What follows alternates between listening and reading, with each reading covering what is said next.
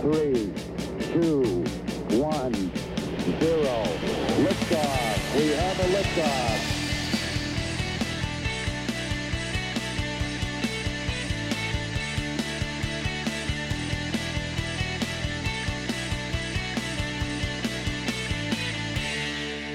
Bienvenidos, bienvenidas a otro episodio de Mentores. Me llamo Irene Sango y si sois nuevos por aquí, yo me dedico a conversar con personas que para mí son un referente para que nos expliquen qué han aprendido, cómo empezaron y qué consejos nos darían. Yo creo que la información que recibimos acaba determinando la realidad en la que vivimos. Por lo tanto, si queremos hacer grandes cosas en nuestra vida, qué mejor que aprender de aquellos que ya están teniendo un impacto en nuestra sociedad.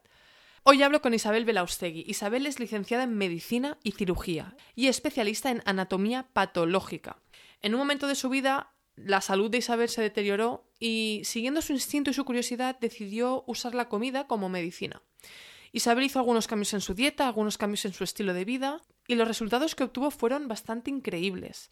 Isabel dice que estudió medicina para ayudar a los demás, pero cuando vio que la medicina tradicional, en las escuelas, en las consultas, ignoraba completamente el poder que tiene la nutrición sobre la salud de las personas, Isabel decidió abandonar la medicina más estándar para practicar una medicina más integrativa, más holística. Actualmente Isabel tiene pacientes en todo el mundo. Tiene una consulta en Santander, pero también usa Skype para tratar a pacientes de todo el mundo. Y además da conferencias en empresas e instituciones. Isabel tiene un canal de YouTube donde yo os recomiendo que lo cotilleéis. De hecho, lo pondré en las notas de este episodio para que podáis acceder a él. Y en este canal ella comparte todos sus conocimientos. La nutrición, lo que comemos, es algo muy personal, es muy íntimo, pero yo os animo a dejar los prejuicios que tenemos a un lado para escuchar lo que Isabel tiene que compartir. Así que aquí os dejo con mi conversación con Isabel Belaustegui. Que la disfrutéis.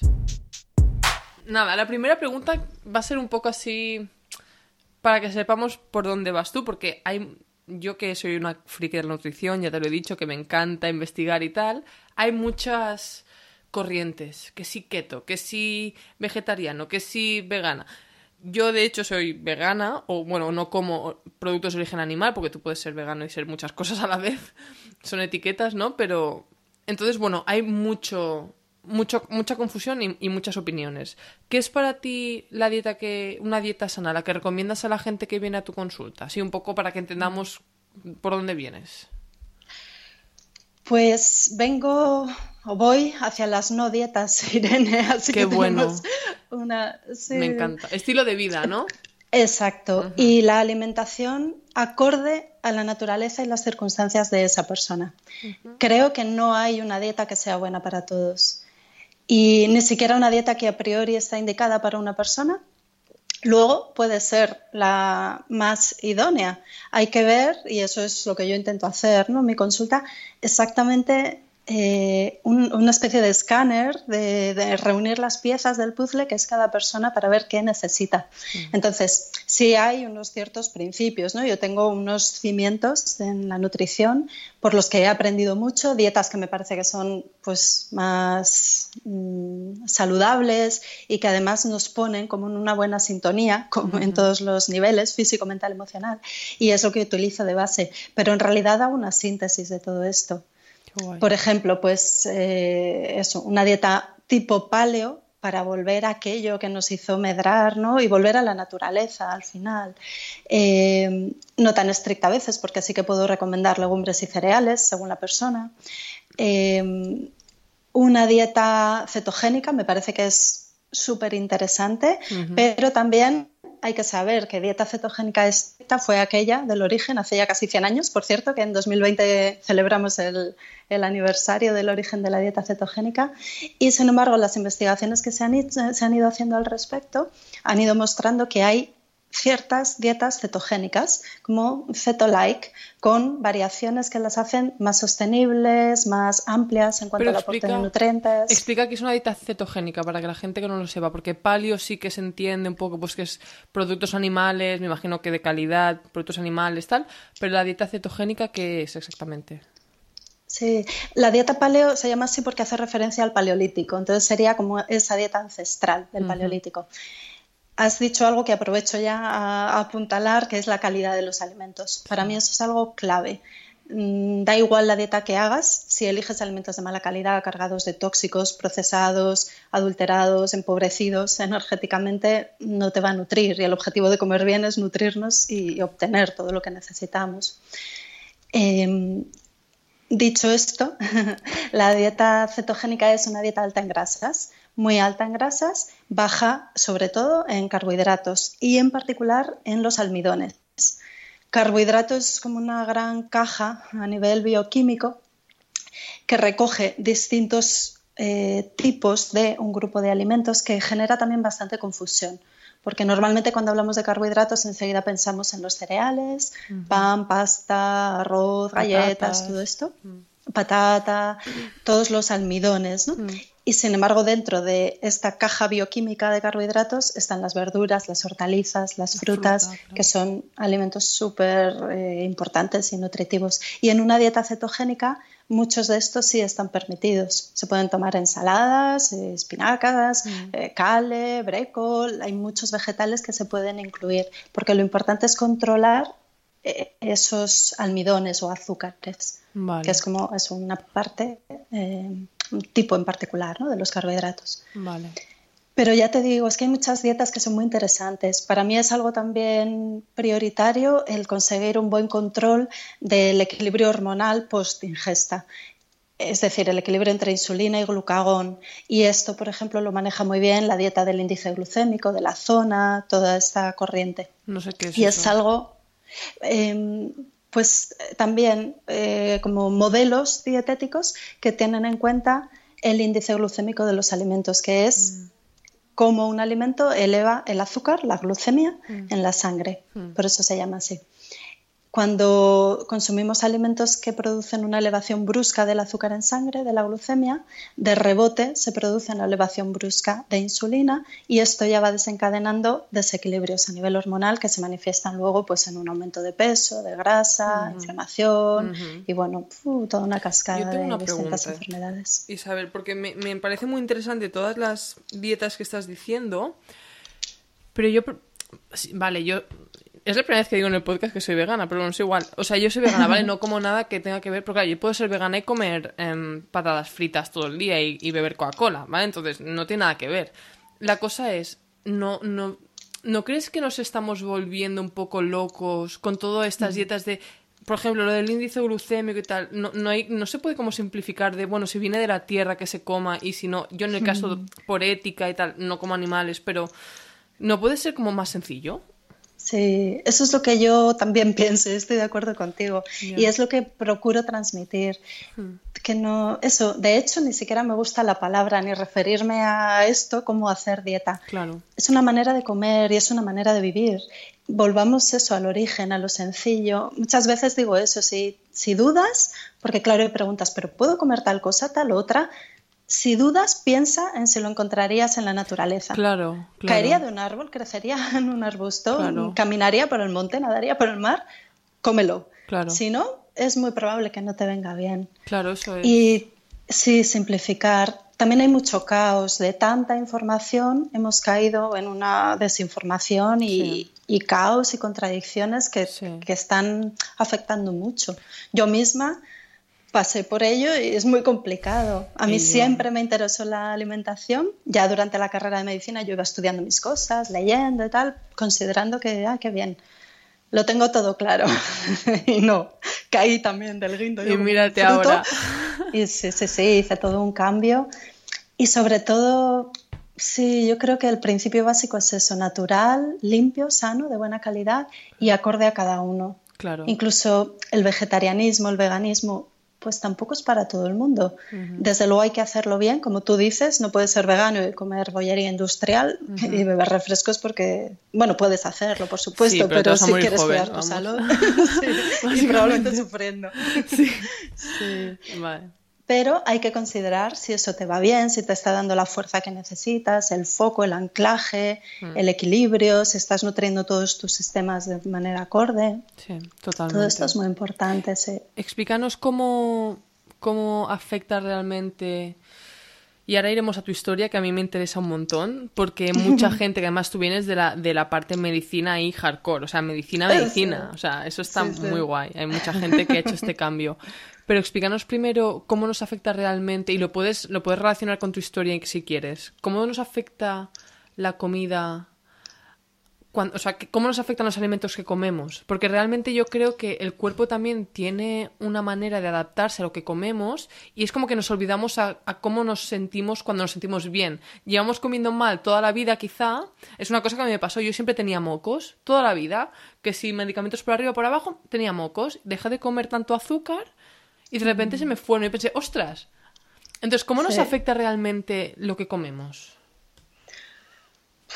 de, manera global a todo. Es increíble. Mm. A veces es, eso es tan sorprendente. Por ejemplo, eso, pues yo veo personas con enfermedades a las que puedo ayudar a través de la alimentación y eso es maravilloso. Como médico y médico hardcore, como dices, patóloga en el microscopio, haciendo autopsias, imagínate ver el efecto que tiene algo tan natural y tan al alcance de todos como es la alimentación. Eso es afecta a todo, además a todos los niveles de la persona, que es algo que a mí me gusta mucho también, a nivel físico, mental y emocional.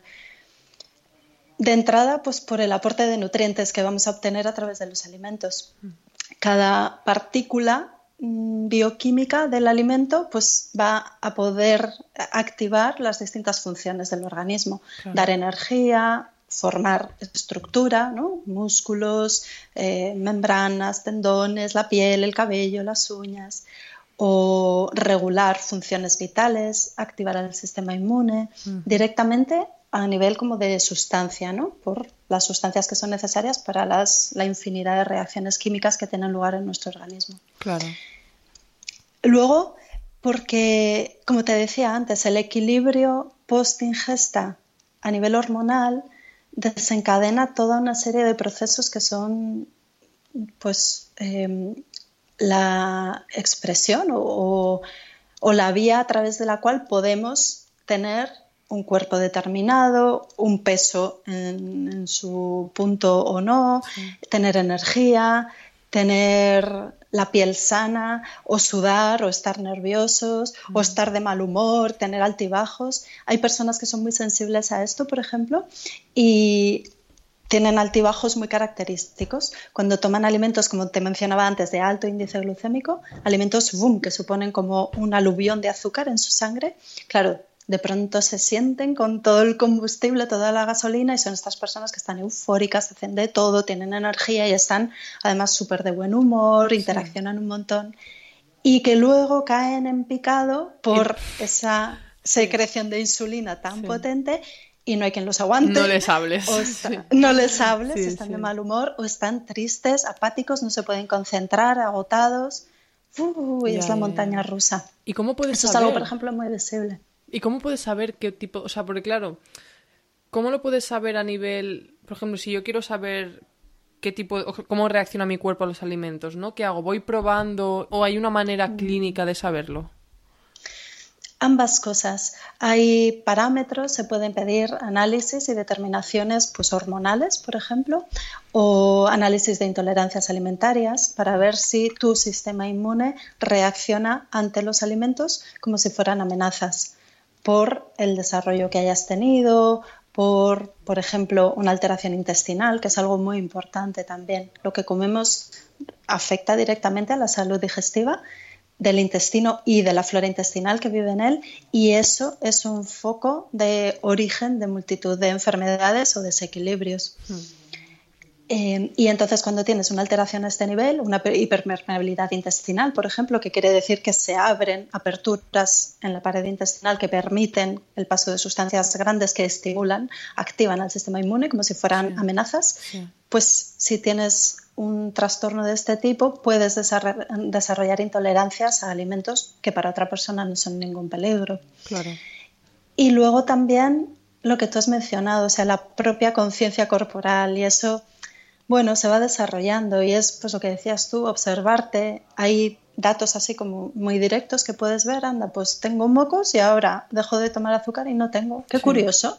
Clean, por lo menos la curiosidad es maravillosa y nos abre muchas ventanas. Totalmente. pero incluso sentirte, pues cuando tomo tal cosa me siento fatal del intestino o me siento abotargado, no puedo pensar bien, en el corto o en el largo plazo. Claro, sí, a mí me pasa, me pasa de hecho cuando como... Ahora estoy, bueno, estoy intentando, no lo estoy haciendo, que como entre a la mitad del día como ensalada, o sea, como bastante comida porque es una ensalada y al final me tengo que llenar, ¿no? Porque hago deporte y tal. Pero sí. sí que es cierto que como ensalada porque si como algo tipo pasta y tal, me entra el sueño. Sí, Entonces sí, es... Me, encantaría que nos explicases tu historia. Tú, bueno, lo que yo he entendido, ¿no? Tú te metes en, a estudiar medicina, me imagino que con un objetivo que no es el que te ha llevado aquí, o, no sé, o sí quizá, y, de repente empiezas a encontrar todo este tema de la nutrición. ¿Qué pasó? ¿Cómo, fue, cómo, cómo has llegado hasta aquí? Pues porque tuve la suerte de no poder más y romperme y tener que parar y y replantearme las cosas. ¿Qué quieres decir? Pues eh, yo tuve mucha carga de trabajo, mucha exigencia personal, pues durante los años de carrera trabajaba también para poder ayudar a pagar los gastos y bueno, una carrera de medicina es, es, eh, complicada, es dura y larga, sí. Mm. Ahí ya tuve bastante desgaste. Luego el periodo del MIR, de la especialidad, lo mismo, pues muchas horas de hospital, de trabajo, de estudio, por supuesto, congresos, cursos, doctorado, todo lo que pudiera hacer. En parte también porque me interesaba y porque yo hice medicina pues porque quería ayudar a la gente. bueno, algo tan infantil como eso, pero bueno, era ¿eh? lo que yo deseaba.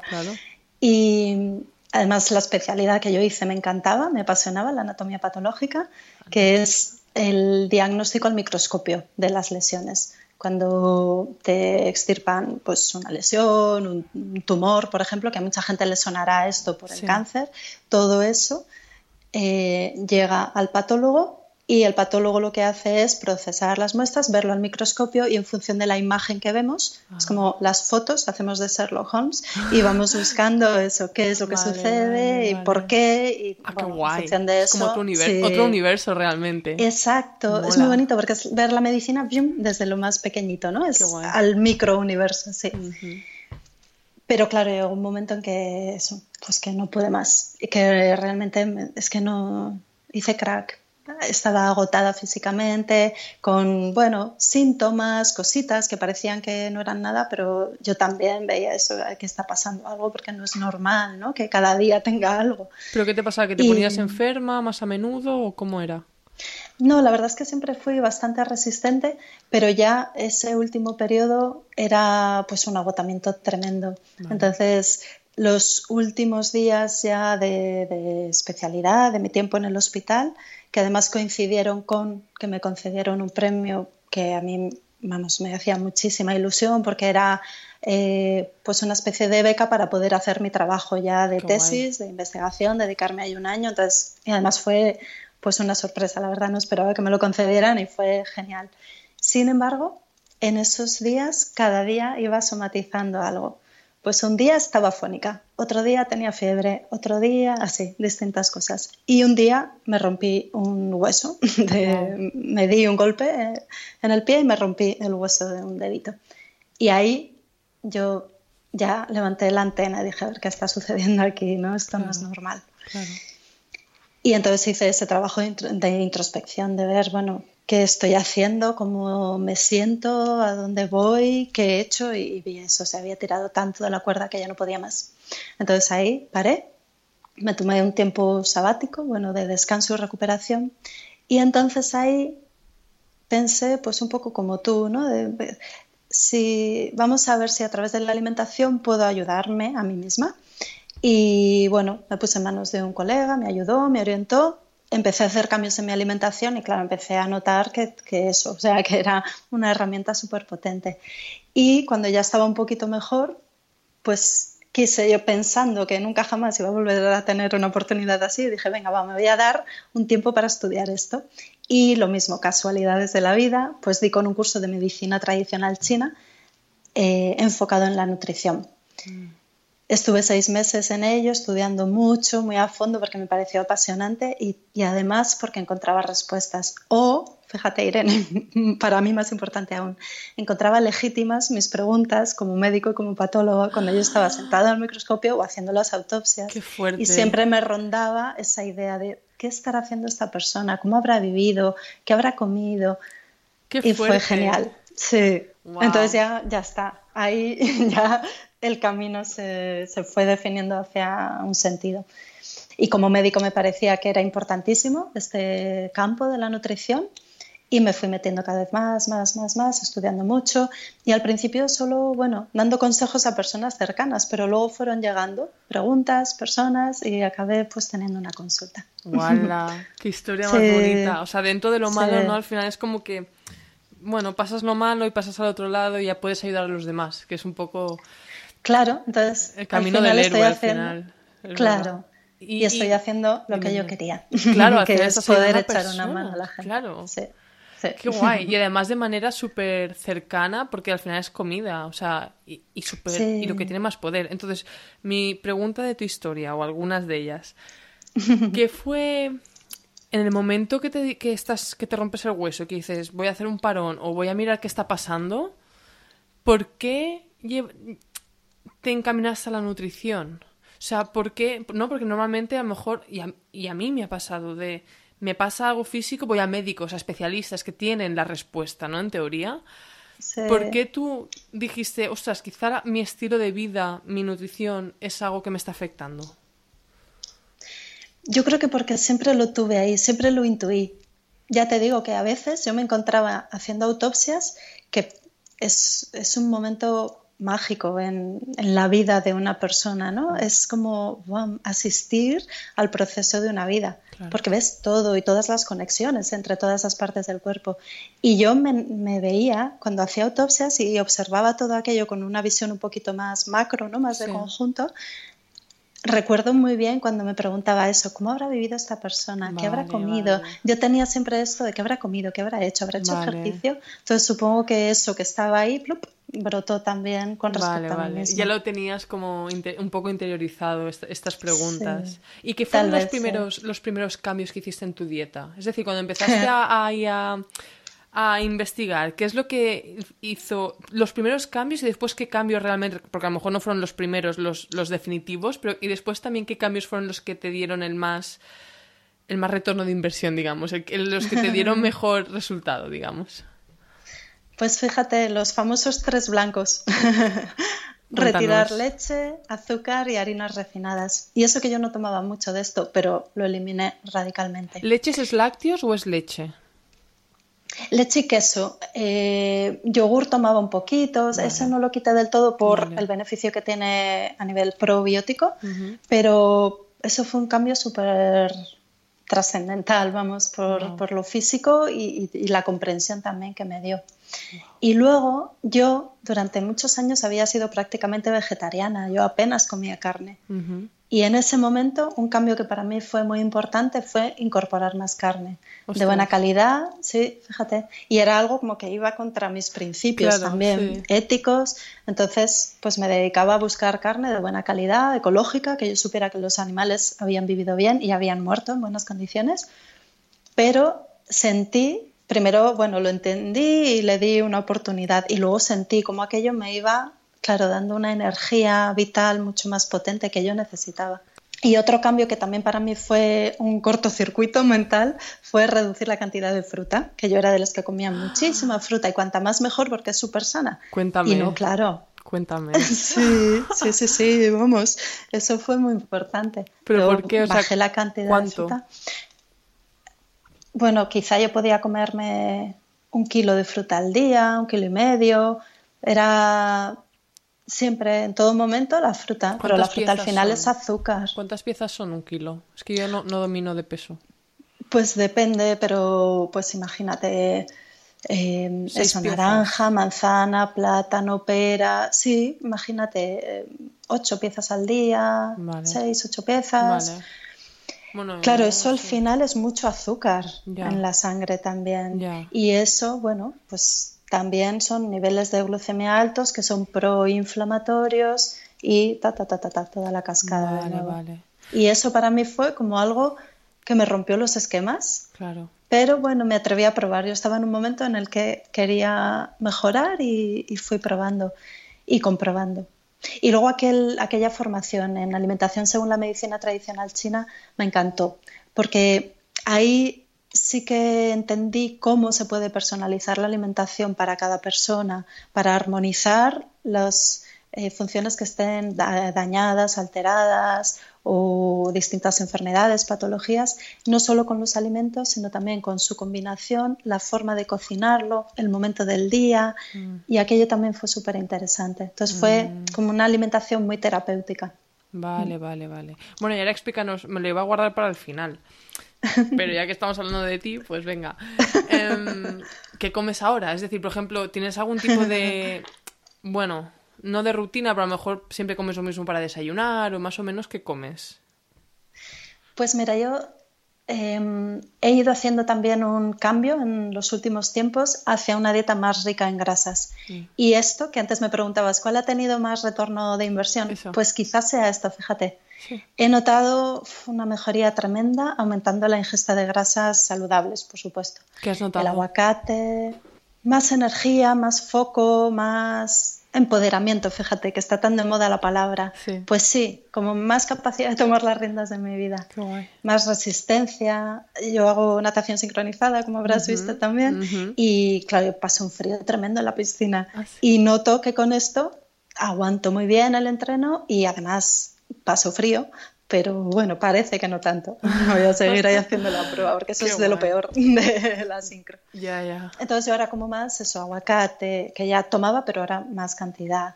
Eh, aceite de coco, mm. aceite MCT, el, MCT, que es una parte en particular del aceite de coco, aceite de oliva, por supuesto, tomo a veces aceite de lino, semillas, frutos secos, eso ya tomaba, pero bueno, sigo mm. haciéndolo. Mm. Y mantequilla, que por ejemplo, mantequilla ecológica de animales alimentados con pasto, eso también ha sido un plus. Y también es, clac, clac, un corte de esquemas, ¿no? un cambio de esquemas, porque siempre han dicho que era mala la mantequilla y no, es muy buen alimento cuando es de buena calidad. ¿Sabes qué me pasa a mí con el tema de las grasas? Y tú me dices tu, experiencia. Que como son tan densas calóricamente, son muy densas. Es, la, comida más densa que hay, ¿no? Entonces, ¿cómo controlas el tema de la cantidad para no pasarte? Porque yo me como un cacahuete y después vuelvo a mirar la bolsa y no hay ninguno, ¿sabes? Me los he comido todos. Entonces, ¿cómo lo controlas? A ver, controlar la cantidad en realidad es algo que hacemos de manera automática porque tenemos los sistemas de autocontrol. La señal de saciedad, que por ejemplo eh, requiere una buena masticación, pausa a la hora de comer. Cuando comemos muy rápido, hay muchas personas que comen tan rápido que, claro, no, da tiempo a que su estómago se dilate y eso mande una de las señales mecánicas de, saciedad, a que se segregue otra hormona, la colecistoquinina, que es clac, otro mensajero químico que avisa al cerebro de que ya está bien, o la propia señal que llega al cerebro y deja, diga esto, ya está, ya he comido suficiente, ¿no? Entonces eso, el masticar, el tener pausas, eso es súper importante, que parece que es algo, bueno, que, podemos saltar, que es un mero trámite y, la alimentación empieza en la boca y es importantísima. Eso es. Y además cuando comes este tipo de alimentos, las grasas que son tan densos, sacian tanto, alimentan tanto, que por sí mismos tienen como un efecto saciante Vale, o sea, comes menos, ¿no? Sí, mm. claro, luego hay que ver, aquí es que hay muchos factores en este sentido. También hay mucho, pues, de...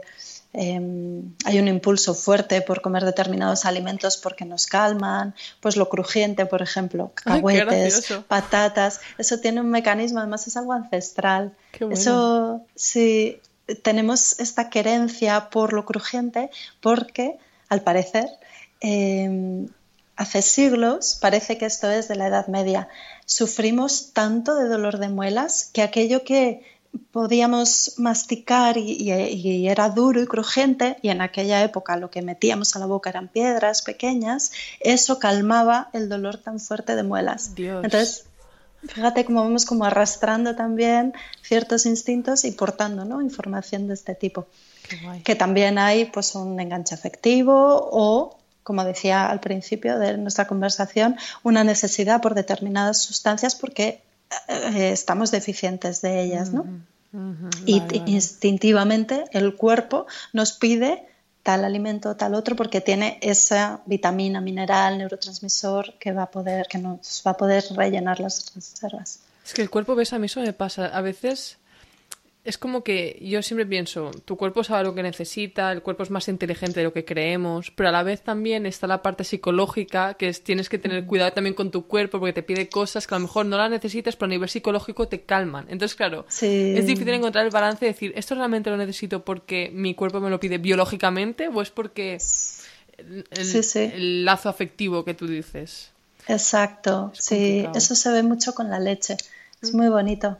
El la leche es el primer alimento que tomamos y como además lo hacemos en un contexto de amor, de cuidado, de atención, con el tiempo, cuando somos adultos, sigue habiendo unas ganas de beber leche para cubrir una carencia afectiva, un sentimiento de soledad, de desamparo.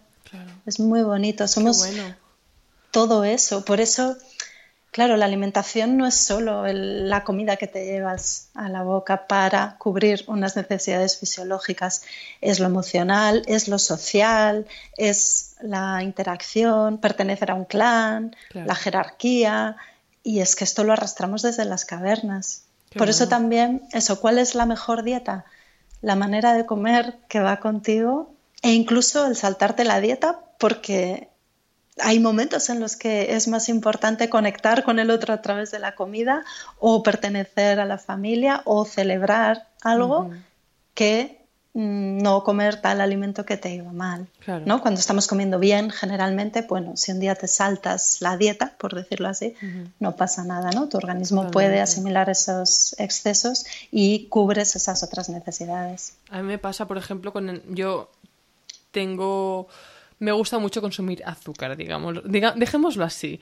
Y es una cosa que, bueno, que es una lucha porque sé que es malo y, y una de las cosas, primero pienso para mí misma, cada, cada acción que hago de, de, comer algo es, es, una, es algo que puedo mantener el resto de mi vida, primero de todo. O sea, no hacer Muy dieta, ¿sabes? Muy bueno. Y después, entonces, siguiendo con lo que tú dices y con lo que acabo de decir del resto de tu vida, es, por ejemplo, solo mm, yo era muy antes de no como azúcar y eso a lo mejor como un año sin comer azúcar o sea cero solo fruta sabes pero nada dulce y tal y a mí me encanta el dulce.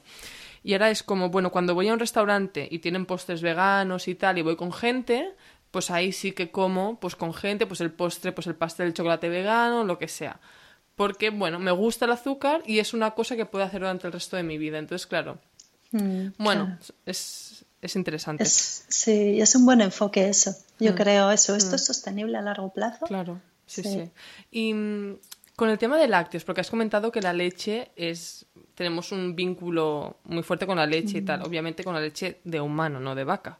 Pero, ¿cómo le dices a la.? Porque es una cosa que por marketing o por lo que haya sido, está muy insertado en nuestra sociedad, está muy normalizado. ¿Cómo le explicas a, un, a, una persona que el lácteo le va mal? si te vienen clientes a, tu consulta o clientes que tengas, ¿cómo? Claro, porque es algo como súper anti-intuitivo realmente. Es una cosa que te ha dado tu madre cuando crecías, por lo tanto, tiene que ser bueno. ¿Cómo, cómo, cómo, lo, cómo lo gestionas eso? Con mucha paciencia y mi mejor intención, porque es complicado, ¿eh, Irene? sí. sí. sí. Lo más sencillo es explicarlo cuando una persona tiene una patología, alguna enfermedad.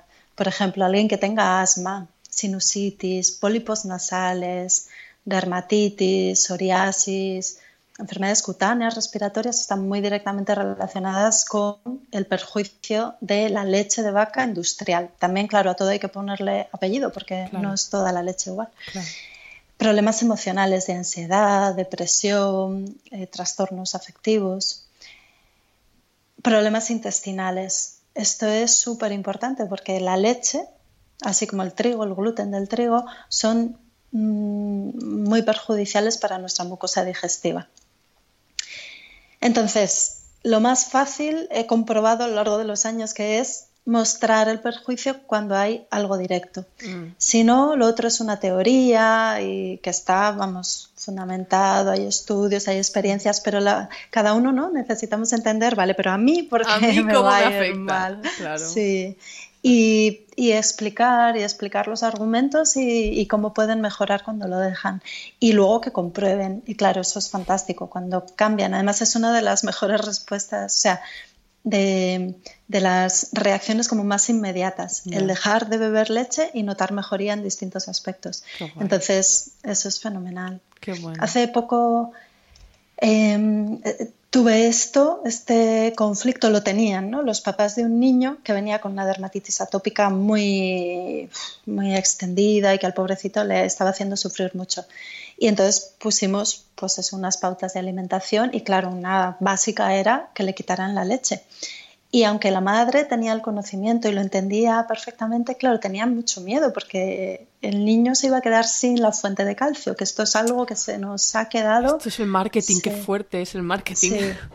Pero hay que ver qué poderoso, ¿eh? Entonces, bueno, tomemos nota. Cuando hay un buen marketing se pueden conseguir difundir mucho.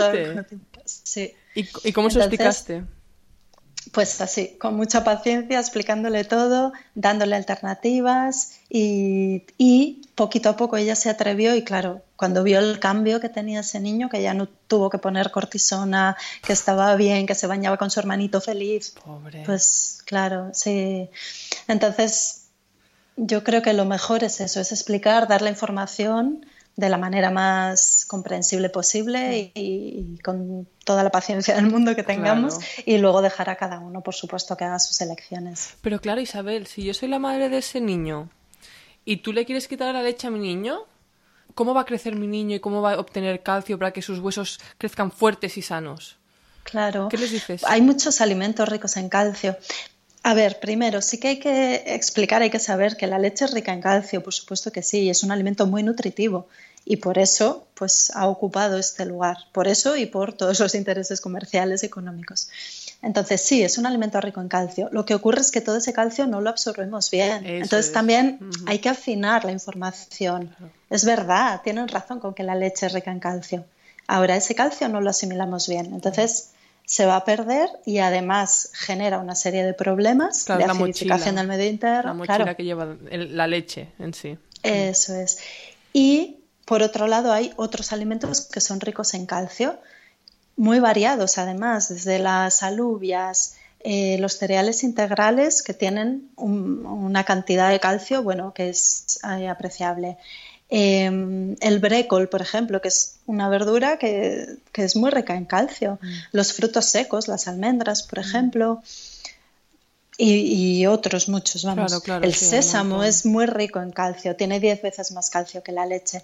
Y así hay toda una batería. Entonces, pues explicar que hay todos esos alimentos y que si su niño, ¿no? Si tu niño tiene una dieta variada, le estás dando todo esto eh, alimentos de este tipo todos los días, va a tener sus reservas aseguradas. Y además le quitas una sustancia que es la leche que roba calcio de los huesos porque produce toda una acidificación del medio interno que necesita ser equilibrada y nuestro organismo ha puesto en marcha un mecanismo de seguridad porque es más importante el control del pH que la salud de los huesos y lo que hace es robar calcio del hueso para tamponar el pH.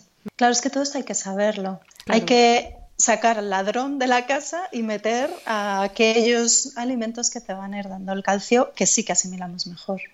Y esto además, mira, uno de los cambios más bonitos de los últimos años con respecto a la alimentación es que por fin se le está dando el valor y entonces cada vez hay mayor número y, más equipos haciendo investigación clínica y básica. Entonces, de todo esto, cada vez va habiendo más estudios, más publicaciones y se va constatando y difundiendo. Qué guay. De eso, de, eso, de hecho, te mm. quería hablar. Tú eres un... ¿Cuándo hiciste el cambio este? Lo hiciste hace bastantes años, ¿no? El cambio este de medicina tradicional a medicina más holística, ¿no? Hace, hace bastantes años, ¿verdad? Sí, eh, bueno, hace 10 años aproximadamente. Bueno, es que es bastante, porque me refiero a que. ¿Qué opinas de que, primero, tú que has estado en la carrera, ¿qué papel se le da a la nutrición en la carrera de medicina? Ya, ya, veo, ya veo tu sonrisa. No, es que es muy fuerte. Porque sabiendo el poder que tiene la nutrición, que tú lo has visto en ti y en, y en tus pacientes, y está estudiado desde hace bastante tiempo por un grupo de médicos bastante un poco alternativos, digamos. ¿qué papel se le da a la nutrición a la, en la carrera de medicina y después, cómo ves el problema de que los médicos no sepan de esto? Es decir, tú vas a un médico de cabecera y, y tienes mocos y te da flumil y no te dice deja la leche. ¿Cómo ves todo este tema? Pues mira, eh, lo veo muy grave y creo que eso fue lo que a mí me impulsó a salir de las murallas y atreverme a quedarme ahí fuera sin el amparo de la medicina oficial. Porque, como te decía antes, como médico consideraba que esto era importantísimo. Entonces, eh, te respondo a las dos preguntas. En la carrera no se le daba, cuando yo estudié, ningún valor a la alimentación una asignatura ahí testimonial, optativa, de unas poquitas horas, que claro, yo la hice encantada y amplié todo lo que pude, pero por mi interés personal, mm. pero no era algo contemplado ¿no? en el programa oficial y creo que debería ser, y además debería ser de las asignaturas más importantes. Actualmente creo que la cosa sigue así, por lo que voy sabiendo de compañeros y amigos que están estudiando o que acaban de terminar la carrera, Mm, el panorama sigue bastante parecido. Sin embargo, yo sí que he visto en estos 10 años un cambio mm, cualitativo súper importante. ¿eh? Se ha dado un salto. Cuando yo comencé con mi consulta de nutrición, era agotador porque yo tenía que empezar justificando qué tenía que ver la alimentación con el problema de salud o con la enfermedad, eh, que es algo como inconcebible porque afortunadamente eso ha cambiado y ya está en el inconsciente colectivo que la alimentación influye en la salud. Pero tú fíjate, o sea, hace solo 10 años. tenías que, tenías que, convencer al cliente, a tu paciente de que, de que necesitaba tus servicios. Y ni siquiera, si yo estaba ahí, ellos venían. Pero eso, ¿y en base a qué me dices esto? Pues en base a todo el conocimiento que hay, ¿no? Pero claro, no era algo que estuviera al alcance de todos y sobre todo eso, en ese punto, ¿no? Del inconsciente colectivo. Yo creo que ya hemos hecho masa crítica en este sentido y mira, pues gracias a gente como tú también, ¿no? Que va difundiendo todo esto y es algo que ya a todo el mundo le suena, ¿no? De más, menos, con más detalle, menos detalle, pero eso está ahí, a la alimentación, salud. Y que los médicos no sepan esto, yo considero que es muy grave, porque además el padre de la medicina del siglo V antes de Cristo era un defensor a ultranza de la nutrición. Entonces, ¿qué, nos hemos hecho? Hipócrates, esa famosa frase que habréis oído, que tu alimento sea tu medicina y tu medicina tu alimento. Ah. Esa frase es de Hipócrates, que fue es el considerado padre de la medicina. Fue un médico como te digo, del siglo V antes de Cristo, o sea que ha llovido mucho, mucho, mucho desde entonces. Un gran sabio, creó escuela, desarrolló pues técnicas que todavía hoy en día se van practicando, por supuesto con las matizaciones ¿no? que se han hecho con el tiempo. Eh, pero vamos, que, sentó bases del grueso de la medicina. Y para él la alimentación era algo fundamental, tanto en la comprensión de lo que le sucedía al paciente, a la persona que se ponía en sus manos, como herramienta para ayudarle a curar. Y, por ejemplo, él y sus discípulos también tenían en cuenta lo que antes te he mencionado de la medicina tradicional china, que para mí fue tan revelador, que había que adaptar la dieta al momento del año, al lugar donde vivía la persona, a sus circunstancias particulares. Entonces, fíjate, eso está ahí desde hace muchísimo, nos lo hemos saltado. ¿Qué pasado? Es súper importante. Para mí es que es muy importante. Además, eso, bueno, porque yo lo voy viendo día a día, ¿no? Y, y, me sucede esto, claro. Eh, pues, por ejemplo, mira lo que te contaba antes de ese niño. Ese niño fue a su pediatra, Mm, pues el pediatra, por supuesto, ¿no? le decía que la alimentación no tenía nada que ver y que, no iba a tener ninguna incidencia. Claro, cuando hicieron este cambio, el niño mejoró tanto, bueno, pues, pues, no, se obvió. Es muy Pero fuerte. Bueno. Pero Isabel, ¿y tú por qué tienes una vaca blanca? Una, una vaca. Una bata blanca. es decir, tú eres médico. Pero la cantidad de nutricionistas pues que no son médicos y que por el hecho de no tener una bata blanca se les pone como de segunda, ¿sabes? Ya, sí. Es muy fuerte. Bueno, pero yo aunque la tenga, quizá también sea de segunda porque me he salido del... De la corriente, ya. Sí, pero bueno, da igual, no sé, yo, yo confío en que los cambios se van haciendo también en el día a día y persona a persona.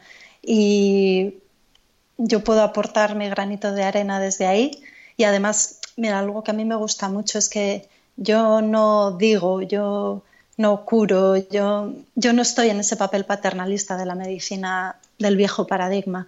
Yo enseño a que cada persona coma como le va a ir mejor, ¿no? ayudo al principio y luego la idea es que bueno que cada uno se vaya haciendo autónomo y con los conocimientos por eso para mí también es tan importante la educación la divulgación que vayan sabiendo qué hacer porque creo que también es muy importante que seamos dueños de nuestra salud. Eso es. Qué importante. Eso me encanta que lo hayas dicho. Entonces para la gente que quizás esté escuchando y que todo esto de la nutrición pues acaba de ver con un poco la luz o acaba de ver ostras quizá yo tendría que hacer alguna especie de cambio ¿Cuáles son los primeros pasos que recomiendas? O sea, que ahora hay tanta información que a mí es una cosa que yo porque te he dicho, yo soy muy friki y me, me, miro conferencias, pero hay gente pues que entra y pone qué comer y qué no o cualquier cosa y le salen mil cosas contradictorias. Entonces, ¿qué primeros pasos tú crees que son los, los buenos a tomar? Mm. Es que es, ese es un punto complicado porque estoy de acuerdo contigo, que hay tanta información que uno ya no sabe mmm, de cuál fiarse o cuál tomar ¿no? como válida para sí.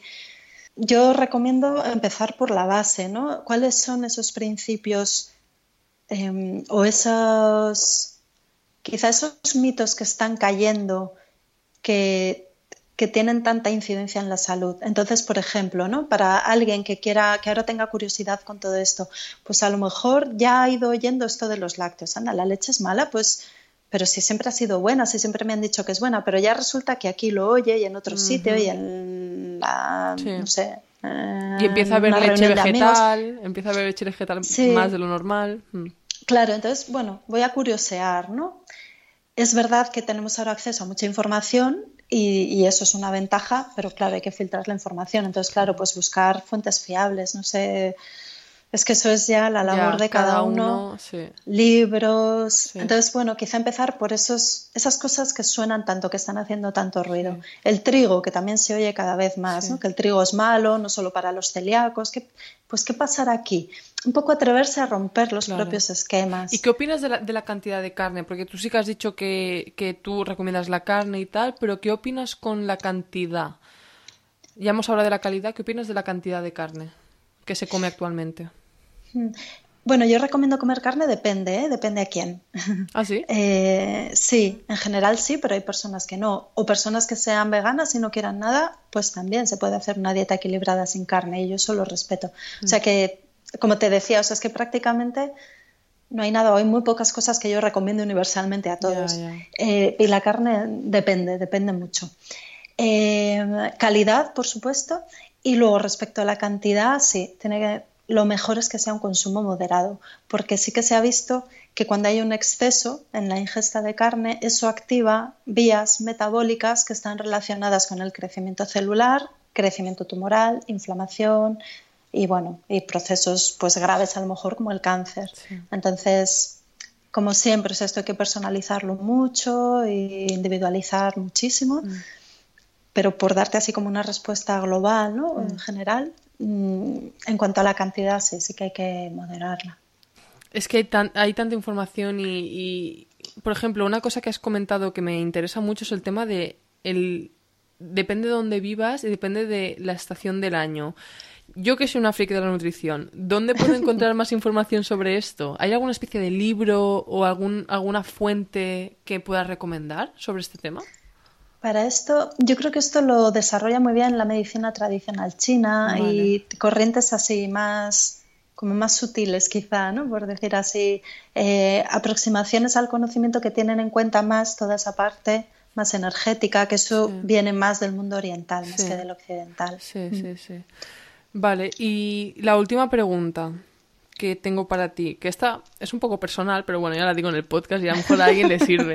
El tema del omega 3 y el omega 6, tú eso dominas, ¿no?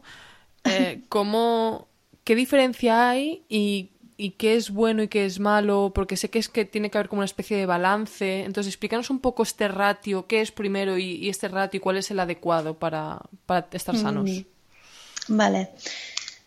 Omega 3, omega 6 se refiere a ácidos grasos esenciales.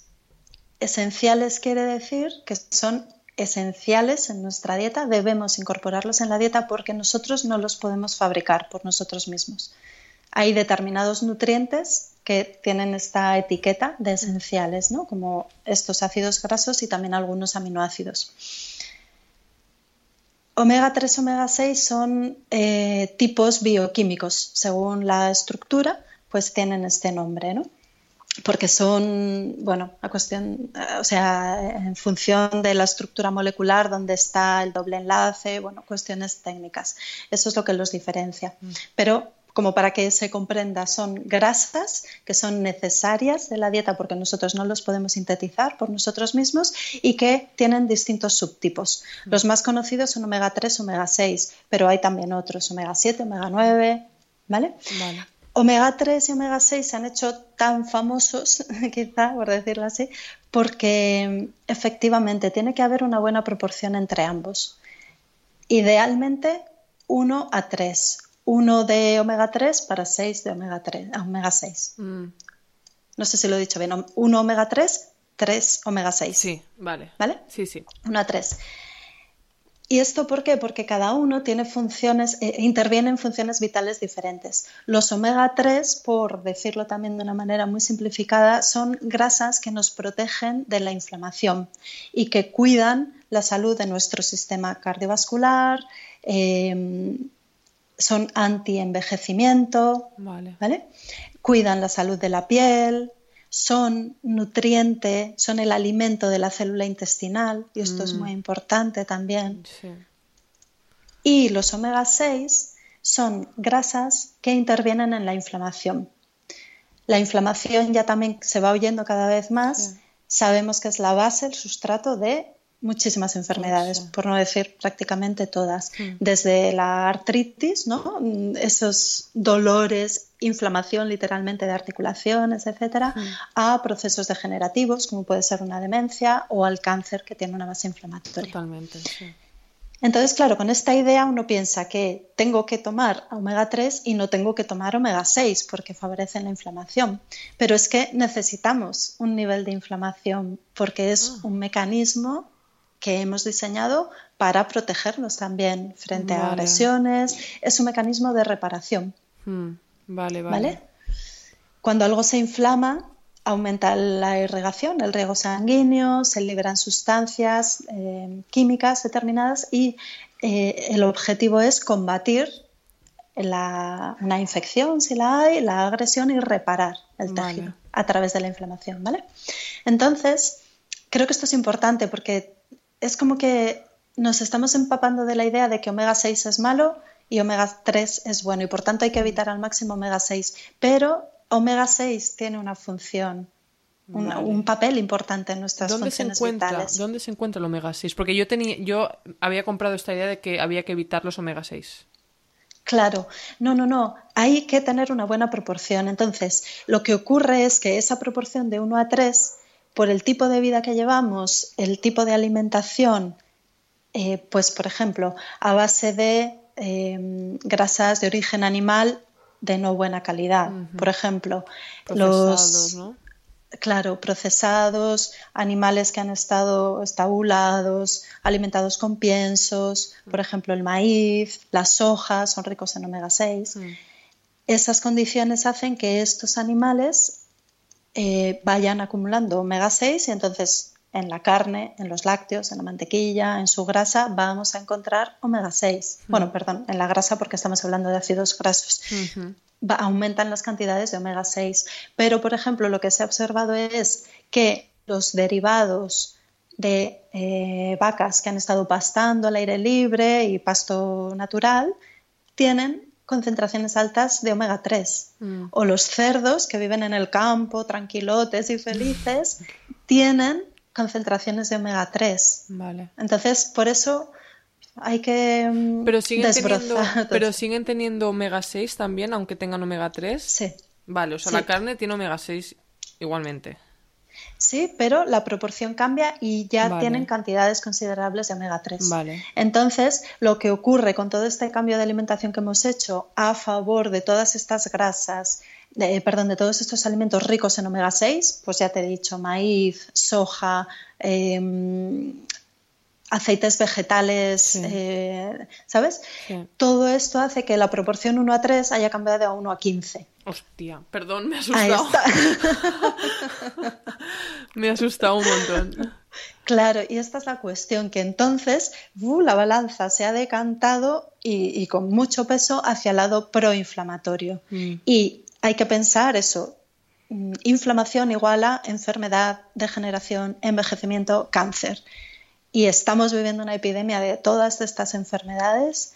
El cáncer se ha disparado exponencialmente y claro, hay una relación directa con la alimentación, no solo con los omega 6, con muchas otras cosas, pero esto es muy importante. Entonces, por eso es tan importante elegir alimentos pues de buena calidad, como lo que he mencionado así respecto a lo animal, y luego alimentos ricos en omega 3, pues el aceite de krill, por ejemplo, el aceite de hígado de bacalao, ¿Cómo? las algas. ¿Aceite de hígado de, hígado de bacalao? Sí. ¿Te sonará a lo mejor las cápsulas, las perlas de omega 3? Sí, eso es lo que tomo Que se venden, se comercializan. Pues esto se obtiene de la grasa del pescado. Sí. Bueno, yo tomo las de algas, pero sí. Vale, perfecto. pues los de algas también son muy buena fuente. ¿Y qué más tiene omega 3? ¿Los, frutos secos tienen? Más omega 6. A ver, todo no, es, no hay nada blanco-negro, pero eh, así como alimentos ricos en omega 3 son estos. Vale, mm. vale, vale. Qué fuerte. Y lo que ocurre es que, claro, por todo este desequilibrio que hay en las proporciones omega 3, omega 6 y por la calidad de los alimentos y eso, pues el momento vital en el que nos encontramos, pues se hace muchas veces necesario aportar suplementos de omega 3. Qué fuerte. Vale, tengo dos preguntas más y ya te dejo. vale, no te, dejo libre. Em, que una se me acaba de ir. Pero te voy a decir la, que, la que sí que sé. En tu web tienes bastante, bueno, tienes un libro que es tuyo, que es el de Víctor Frank, el de El hombre en busca del sentido último, que a mí me encanta ese libro. Sí. Entonces, para saber un poco más de ti, ¿qué otros libros te gustan o qué libros has recomendado más? Qué difícil, Irene. Sí, es muy difícil esta pregunta. Sí, porque me encantan, me gusta mucho leer. O a lo mejor el último libro que te hayas leído que te haya impactado, no sé para conocerte un poco más. para conocerme, me gustan mucho los libros de Sandor Maray, por ejemplo, La mujer justa, si lo has leído o alguien lo, conoce. A mí me encantó. Para mí es un autor que me llega mucho, no sé por qué motivo, pero bueno, aparte de por la belleza y el estilo que tiene, me gusta mucho. Em, ahora estoy leyendo un libro que me está gustando mucho, que se titula El emperador de todos los males, y es una biografía del cáncer. Y me parece súper interesante y creo que todos los profesionales de la salud deberíamos leerlo. Porque algo, yo creo que cuando conocemos la historia de alguien podemos comprender mejor a esa persona. Mm cuando conocemos la historia de un país podemos comprenderlo mejor y creo que nos falta conocer de verdad, entender qué es el cáncer. Y cuanto más podamos conocer de su historia y la historia de la medicina con respecto al cáncer, de cómo se han ido desarrollando los tratamientos quimioterápicos, radioterapia, cirugía, mm, me parece, me está gustando mucho. Todavía no lo he terminado, pero me está gustando mucho. Este me lo voy a leer seguro. Sí, pero hay muchos libros, ya te digo. Acabo de leer uno precioso sobre jardines de Europa en tiempos de guerra. Una delicia, pequeñita, muy bonito. Y bueno, tantos, tantos. Es que hay muchos, de nutrición, de medicina y de literatura. No, está guay. No, porque además te has levantado antes y visto que tenías también una frase, no sé si era Gandhi que estaba detrás. Ah, justo detrás entonces veo que te gusta mucho por este tema, entonces le tengo que preguntar qué, se está leyendo. ya tengo la otra pregunta. Ah, no, dime, dime. Suelo leer varios libros a la vez. Soy de esas personas. Te comprendo. Entonces, por eso te digo que, sí es difícil. Qué guay. La última mm. pregunta sobre el ejercicio y la dieta. Mm. ¿Se puede quemar una mala dieta? Fíjate, yo creo que eso requiere un cambio de estructura mental. Yo personalmente creo que no se puede quemar una mala dieta. Se queman calorías, pero no va de eso. La mm. historia es cómo nos alimentamos y a todos los niveles, como te decía, ¿no? Es la calidad del alimento, incluso cómo ha vivido ese ser que nos da su alimento, cómo lo hemos preparado, cómo lo comemos cuando nos sentamos a la mesa, la pausa que tenemos, la atención lo otro es, eh, bueno, una visión más mecanicista, como si fuéramos un coche, venga, metemos un combustible, si un día no es tan bueno no pasa nada porque ya lo gastamos ¿no? con el rodaje. Pero bueno, yo creo que nuestra salud y nuestro global ¿no? de lo que somos va más allá de eso. Totalmente. Y además yo lo noto cuando como mal, me corroe bastante. También porque quizá mm. pienso demasiado y pienso, ya está, he comido mal, me va a afectar. Pero sí que es cierto, cuando como bien, es que te sientes como más, no sé, como más ágil, como mejor, pero a nivel mental también. Es como que con más armonía, ¿sabes? Sí, sí, sí, sí. Qué guay. Bueno, Isabel, muchas gracias. Me quedan un montón de temas por tratar. Sé que además eres, tienes algunos libros sobre el ayuno y ese es otro tema que me encantaría en un futuro tocar porque la gente, eso de, bueno, el otro día fui a Canarias con mi padre en avión, que son tres horas, tres horas de vuelo miserables, y mi padre se había, y, su pareja se habían cogido que sí, cacao, o sea, bueno, todo de snack, que yo pensaba, a ver, si son tres horas, no pasa nada si no comemos, ¿sabes? O sea, hay como también esta, es otro mito que se tiene que, que romper el tema de tenemos que comer todo el rato. Y, no comer es morir. Y, se ve que no. Entonces eso me encantaría, que hablásemos otro día de esto. Es un tema precioso y además como médico también, o sea, la contrapartida médica que tiene es súper interesante y todo lo que se está descubriendo al respecto. Con el tema del cáncer además también se dice que si lo haces antes de... Bueno, tú explícalo un poquito, así hacemos un teaser para en un futuro. pues sí, supongo que ibas a decir eso, si se hace ayuno antes de la quimio, por ejemplo, ¿no? Si se ha visto, hay algún estudio que ha demostrado que hacer ayuno dos días antes de una sesión de quimioterapia aumenta los beneficios de la misma y reduce los efectos tóxicos. Y eso es, es tan importante, sí, porque fíjate, o sea, igual comprar una carne ecológica o una verdura maravillosa o una grasa fetén no está al alcance de todo el mundo, pero hacer ayuno es súper económico.